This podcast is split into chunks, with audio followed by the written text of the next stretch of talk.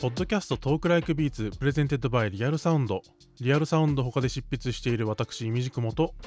同じくリアルサウンドほか各所でもインタビューや執筆活動音楽活動を行っている私姫の玉でゲストの方々をお迎えして現在気になっている音楽について解説や時には脱線しながらトークしていこうという番組ですえーそしてゲストには前回に引き続き野宮真紀さんをお迎えしておりますよろしくお願いしますよろしくお願いします。よろしくお願いします、えー今回中編では野宮真紀が2022年に興味を抱く歌と題してお話を伺っていきたいと思いますはい、えーはいこれまでまあその40年にわたるキャリアの中でさまざ、まなジャンルの歌をあのご自身で歌ってきた野宮さんですけども、まあ、そんな野宮さんが今現在どんな風なうことを歌について思っているのかってことをまあいろいろと、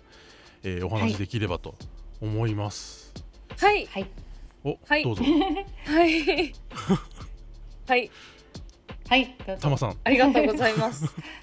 え、どうやったら野宮真紀さんみたいに素敵な歌手になれますか？素朴な質問だ。えー、どう だえーでも私なんかそうですね子供の頃から歌手になりたかったんですけどもうんうーんなかなかなりたい歌手とうん前編でもシャウトができなかったっておっしゃってましたけど、あはいはいなりたい歌手とあの自分のできることと、あとはなんかファン、うんファンの人が求めてることとかそれぞれバラバラだったりするじゃないですか。は。いなんかそういう中でどういうふうにこう折り合いをつけてなんか自分のスタイルを見つけていったのかなっていうあーでもまあもともと持ってるものっていうのがあるから、うんうんまあ、この声だったりね、はいはいえーでそう確かに私ロック好きだったけどロックは歌えないなっていうちょっとそういうふうに思うところもあったしでも歌える音楽にニューウェーブで出会ってそれで、そうですねなんかその時にすごい自分のボーカルスタイルみたいのは確立されたんだと思うんですけど、割と。あのなんていうのかな、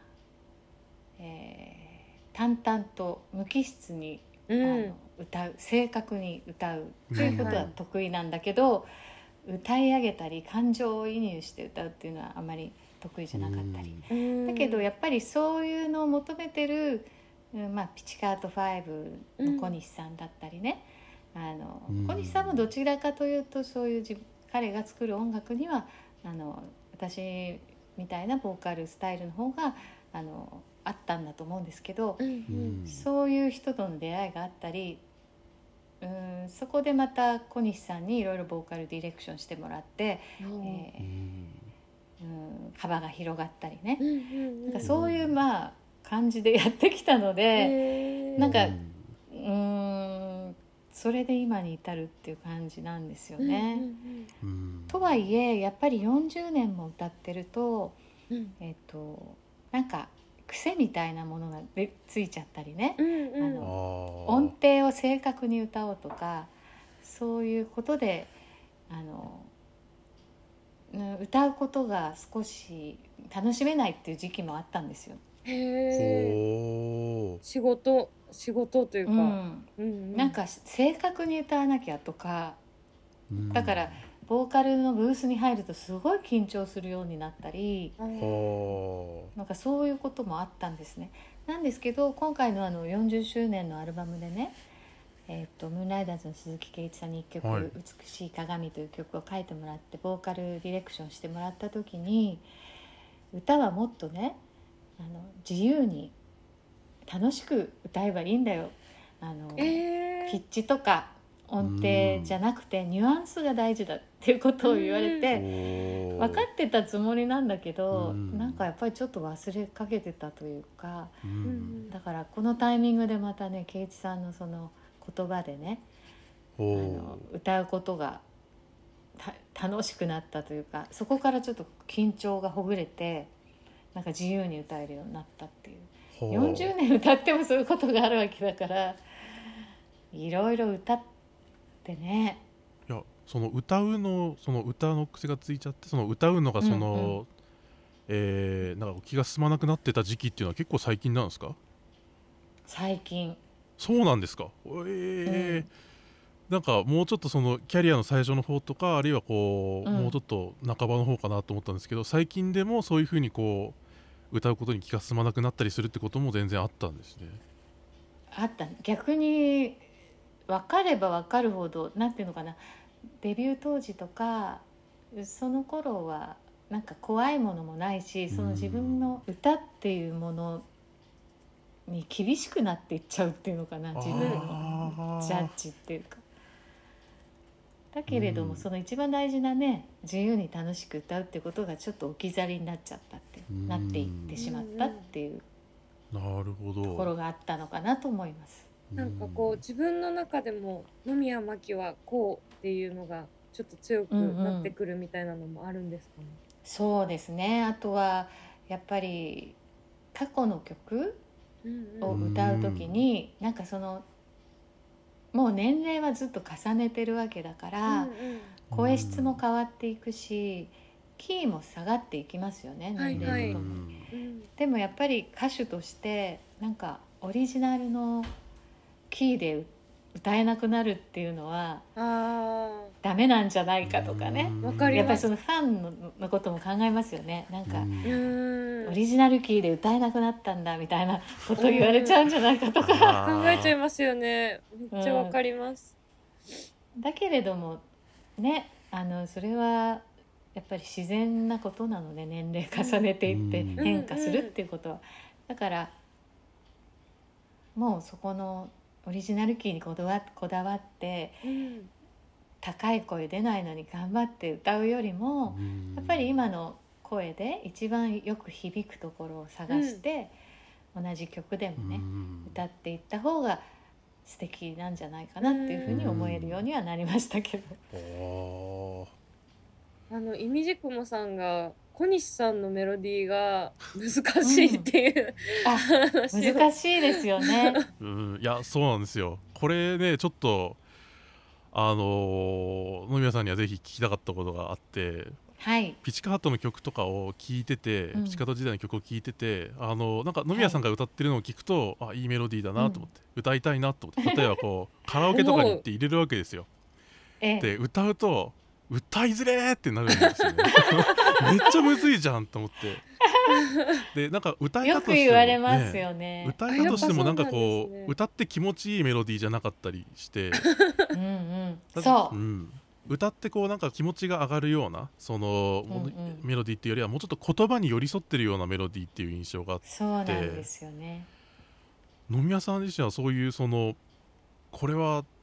なんかどういう表現でこういうメロディーを歌おうと思ったのかなっていうことをもし聞けたらなと思っていて確かにねあのカラオケで歌うと難しかったっていう声はよく聞きますで実際難しいですよねうん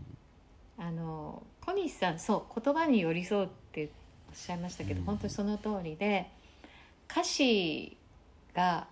えーそのこ日本語のイントネーションうんとメロディーが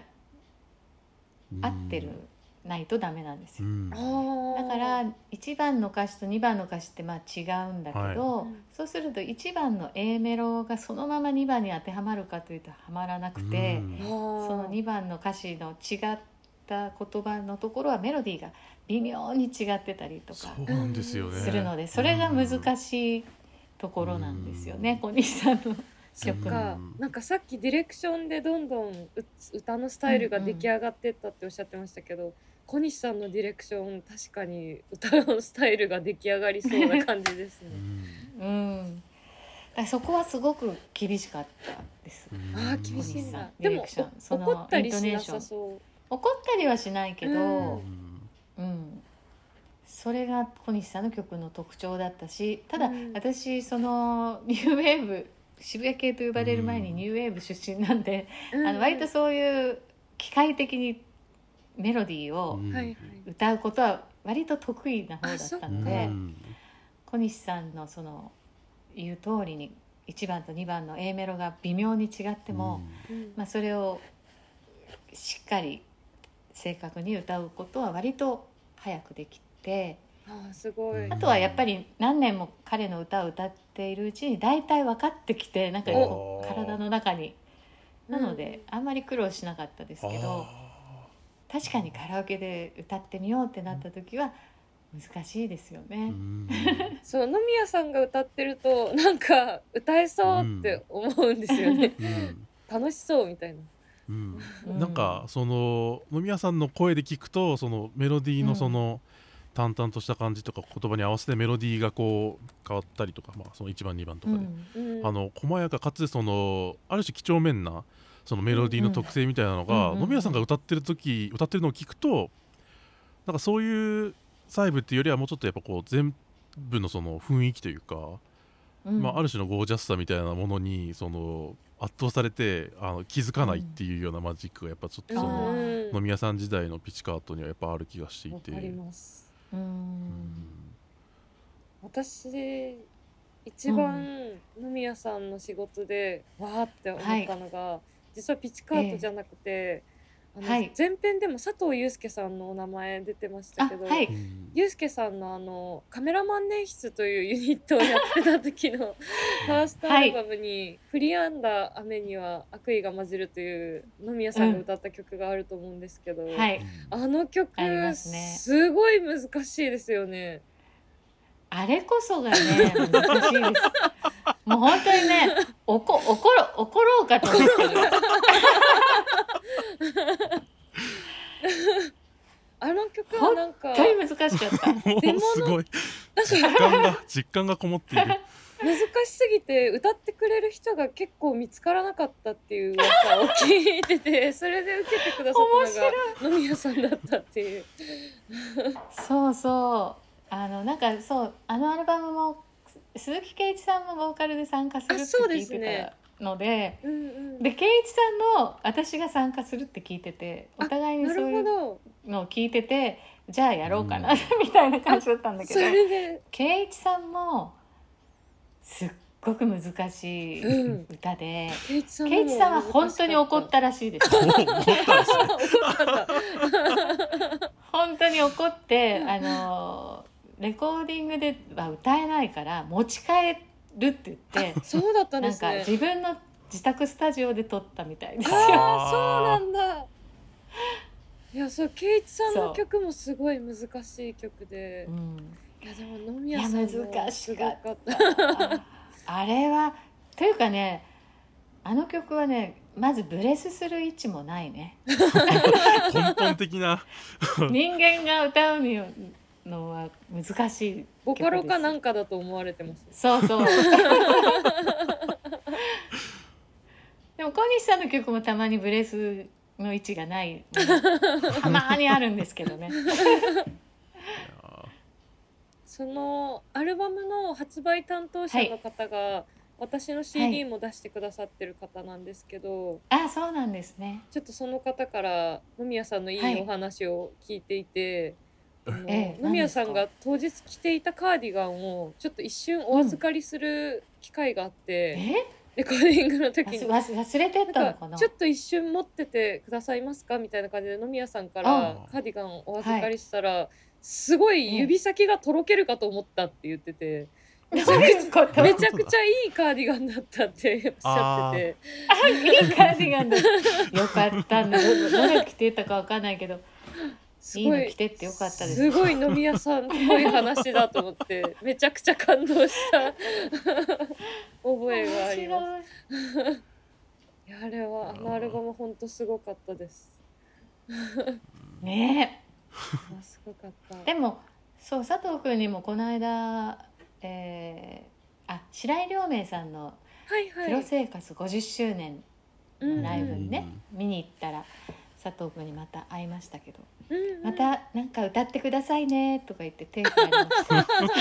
た気多軽分に難し い難し気いメ軽ロにディー用意して。ゆうすけさんはあのこの番組にも来てくださったことがあるんですけど、うんちょうど新,、はい新曲出されたタイミングで来てくださったんですけどあれもねすごい難しい曲でしたよね、うんうんすごかったですでもね彼はやっぱりすごいですねいうやん本天当才すごい肌天才ですね。宮さんはご自身で曲作りたいなとか思ったことはないんですか、あ思ったことないですあすごいきっぱ り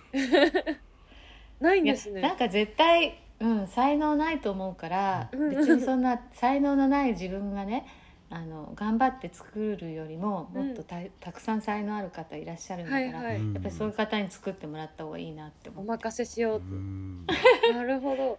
えでもまあだからそうねはいこれは歌い歌いたくないな歌いたくないなとかってなんかあるんですかなんか、うんこれは野宮真紀だっ歌たいたくない曲野宮真紀はこれは歌わないなみたいなえー、そうですねあんまりないあんまりそういうのに出会ったことないけおど、ーうんうん、すごいなんかでもやっぱり野宮さんが歌うとどういう曲でも野宮さんの曲になる感じがあるので、そこがやっぱ強みなんですそうねですかうんやっぱりボーカルにすごく特徴があるので何歌っても野宮さんの曲になるっていうのが素晴らしいあと思い本ます。当、うん特徴あるのかな私あんまりなんか自分に特徴があるってえ 思思えたことがないんだけどいやや360 360度野宮真紀さんだと思いまうす。ん本当ですかえどどういうところがえどういうところ があれか逆なに質問しちゃったけなんかあのあの声をは張るっていうか、あなんだろうスタックアウトするところとか声を張るところとかの強弱のつけ方とかがなんかへー飲み屋さんならではな感じがする気が上品、うんなんかそうなんだエレガントなエレガンエレガンス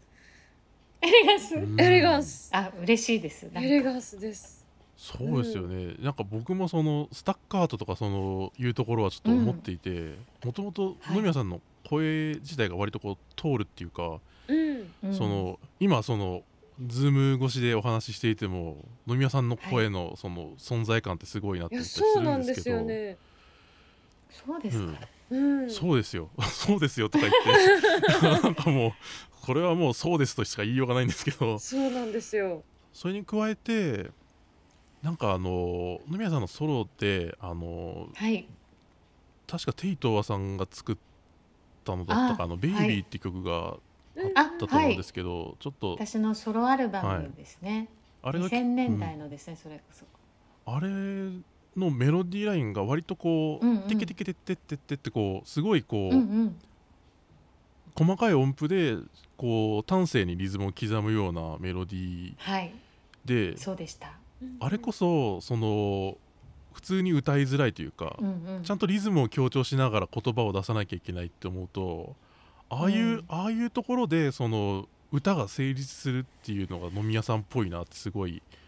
思った思だんですよねそれこそピチカートの曲でも「東京は夜の7時」とかもうん、そうです結ね構パーカッシブなそのメロディーなのにすごい滑らかに聴かせるうん感、じとかって飲み屋さんだなって思うんですよね。う、そうですねうんんうんっていう。いやうん存在感すごいと思いますあのなんか私子供の時に野宮さんをまだ知らない状態で、M フローの,、はいあの楽曲に参加されてるのを聞いていて、えーはいあれフュー「チコャズリングミックナイトランランそうですねコズミックナイトランそうだ」フィーチャリング、えー、私とあれだあの ケンさんねそうそれ横こそ横山健さんのすごい印象に残っててうーんあのメンバーの中でうんあのキャラクターの濃いメンバーの中で声がすごい際立っていたのはやっぱ野宮さんの声の存在感だなと思いまうんす。うん、あそうですかいやだってそれこそ野宮さんと健さんのあのデュエットの同い年とか聞いてると、同い年 もうそうそのこう恋恋みたいなすごいこう恋キャラの立った声がこう次から次へでやってくるのでもすごい贅沢なそれだけで贅沢な気分にな あるっていうかそうですか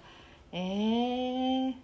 あれすごい嬉し素いで敵すな曲ですよね。うん同い年同い年。あ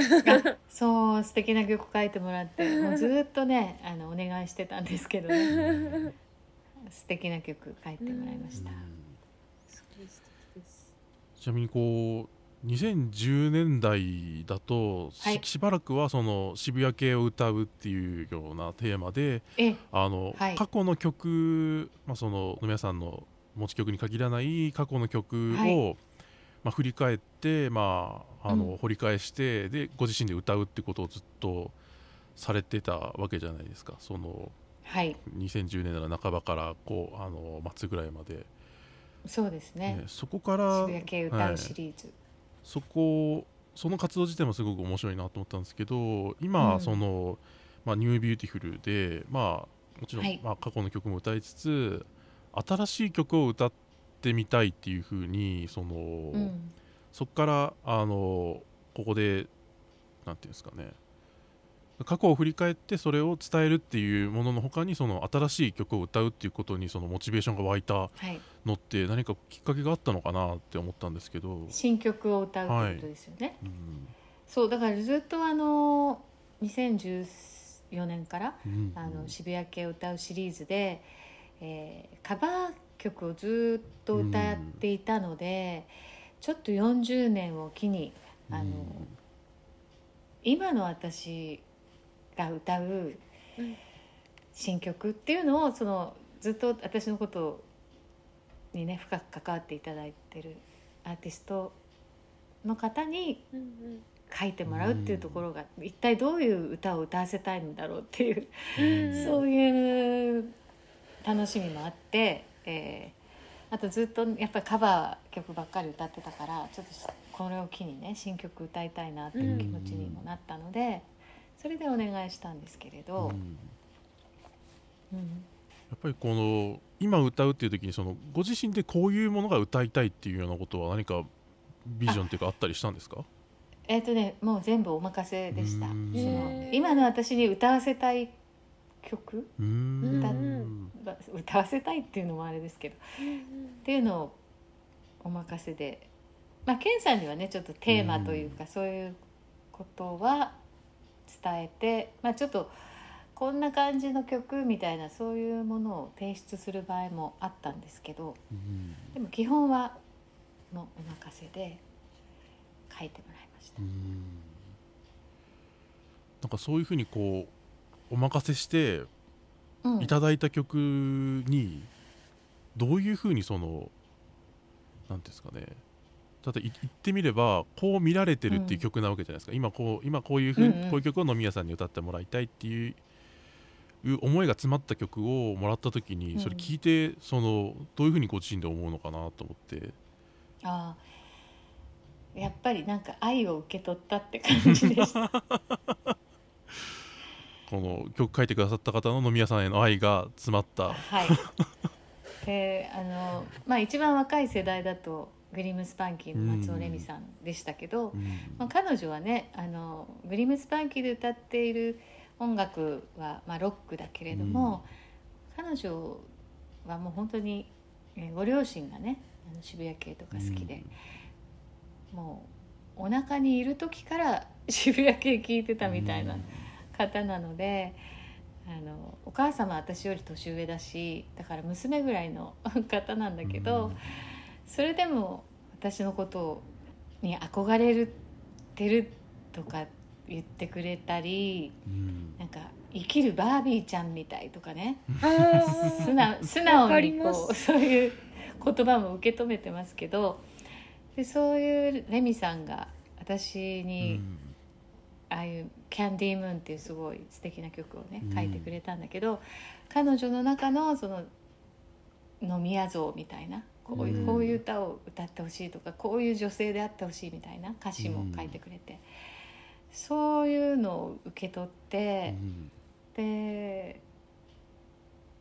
それがとてもやっぱり愛を感じたし、うんうん素晴らしい楽曲を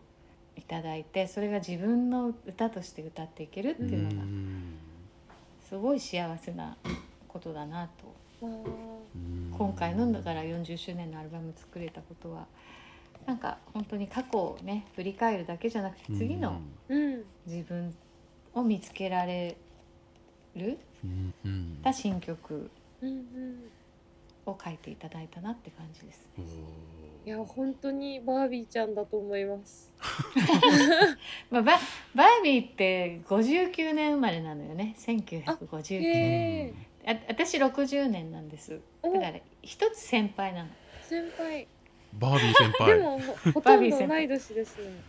ほとんど同いい年やーでもバービーはうんあの永遠の17歳なんうでんあ止まってる 年、を取らないんだけどね、あれそっか17歳なんだ、ね、17やでも歳の先輩が大人の方が楽しいですよね。お酒、うんお酒も飲めるし。そうですそうなんですそうだからねまあ声もねさっき声の話もしたけど、うんうんこの間あのフジロックに初めて出演したんですけあーどはいはいはいあそうですナイト店舗うんはいナイト店舗さんのシークレットゲストでうんね、うんはいナイト店舗も今回の40周年のはいアルバムに参加してもらって、ピチカートの代表曲「うんうん東京は夜の7時」うんアレンジしてくれたんだけど、ううんなんかすごいやっぱり今彼30代前半だと思うんですけうど、んはいあのまたあの名曲がね今の東京にぴったりななんうんかアレンジになって、とても気に入ってますけど、うんそのフジロックであなんか話が脱線しちゃうかもいいあどうぞ全然いいフジですいいんですフジロックでねナイトテンポさんに初めて会ったんですよレコーディングの時は、うん彼あー韓国だからあーはいそはいうはいなんですね。行き来できなかったので、うんコロナでね。で初めてだから彼の、まあ、DJ で歌うんだけど、うんその彼がどういうパフォーマンスするかも初めて見たんだけど、なんか私が歌ってたらふっと DJ ブースから出てきて、うん横に立っててえなんか私の私のことをずーっとこう覗き込むように。可 愛いい。隣隣で可愛いんですよ見ててちょっとびっくりしたっていうか楽し楽しかったんだけどあのなんかね私ピチカートに入って初めてのライブが、えー芝浦のインクスティックであった時にう、んうん。やっぱりその時すごく初めてのメインボーカルでのライブでし緊張してたし、うんそのライブをレコーディングして後になんか発表するっていう話も聞いてたし、3代目のボーカリストとして、まあ、うんメインボーカル変わるってすごいことだからうね、んそれまでのファンにどういうふうに思われるんだろうとか緊張する要素がいっぱいあって、うんもうド緊張して歌っててでまあそれ去年配信,、えー配信何でしたっけピチカート5配信向けのピチカート5で、あはいはあい。のそのバージョンも出てますけど聞くとすごく声震えてたりするんだけど。うんその時の小西さんもねを思い出したのナイトテンポ君 をあー えそんな感じだったんですか。そうその時小西さんはもうちょっとアグレッシブでなんかすごい変な踊りしながらう歌ってる私の顔のすごい近くにある顔が来て 気になるす。っごいびっくりしびっくりして途中で笑って歌えなくなっちゃったんだけどなんかその感じをね思い出して、ね、ナイトテンポ君いい話。すごい面白かった。いいあ話。でそうだその話をしようと思ったんじゃなくてその時にあの、うん加藤時子さんがピラミッドステージに出てらして、うんはいえーちらっと見あの見たんですねライブ。うんはいでもう全然大先輩ですけどう、んうんで声がやっぱりいい感じにヴィンテージになっていておーなんかいいいい意味でですよ。うんはいはい。なんかあ、まあ、高音とかね出るとか出ないとかもうそういう問題じゃなくて。うんうんうん歌ってこういう風に伝えるっていうのもあるんだなっていうかなんかすごい感動したんですね。あだそれでもう大大先輩だしうんうん私も2年前に還暦迎えた時にうんいつままさかそれまで歌ってると思ってなかったけどまあ歌ってますよねう。んでいつまで歌うんだろういつまで歌えるんだろういつまで声が出るんだろうっていうねうんそういうし思いもあったんだけどなんか別に声が出なくてもなんかうんその時の自分の声うん高音が出なくても枯れてても歌って歌えるんだなっていうか表現できるんだな、うん人にこう伝えられるんだなって思ってうんなんかすごい感動してななのでなんかちょっと歌に関しては自分でここまでとか決めたりしないで、とか、うん、声が出る出ないとかじゃなくてその時の自分ができる歌うんで歌っていけばいいんだなっていう心境には今なってますね。おーすごい大事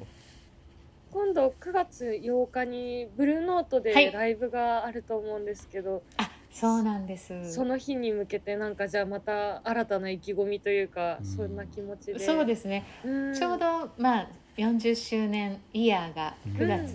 ね21日までって自分で決めてたので、はいはい、そのまあ締めくくりになるようなね、うんうんライブをやるんですけれども、えー今回はあの矢船哲郎さん、はいはいジャズピアニストの矢船哲郎トリオと一緒にやるんですけど、まあ、それも小西さんとのね、えー小西さんが矢船さんのアルバムをプロデュースされて、うんうんそれで私あの歌で呼ばれていってっていう小西君がつないでくれた、まうんあ、方なんですけどね、はいはいえーちょっとそのジャズのアレンジで、えー40周年振り返って歌おうかなっていう、うんううんんなんかまたそのジャズアレンジでやっていくことが41年目のなんか始まりにうんなるのかなという思いもあって、あちょっとうん自分自身でも楽しみにしてますのでま、たターニングポイントかもしれないですねそうです ね。いやー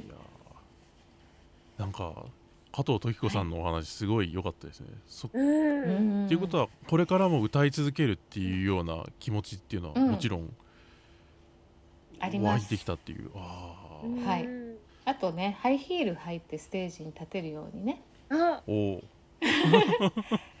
ということでここまで、えー、野宮真は紀いが2022年に興味を抱く歌というテーマで、まあ、ここまで歌についていろいろといや非常に面白いお話を、あのーあ聞けてとても楽しかったです。ありがとうございあまりがすとうございます、はい、えー次回は野宮真紀と考える令和時代のおしゃれと題してお送りします野宮さんありがとうございました、はい、ありがとうございまありしがとうごたざいました。ありがとうございましたここでお知らせです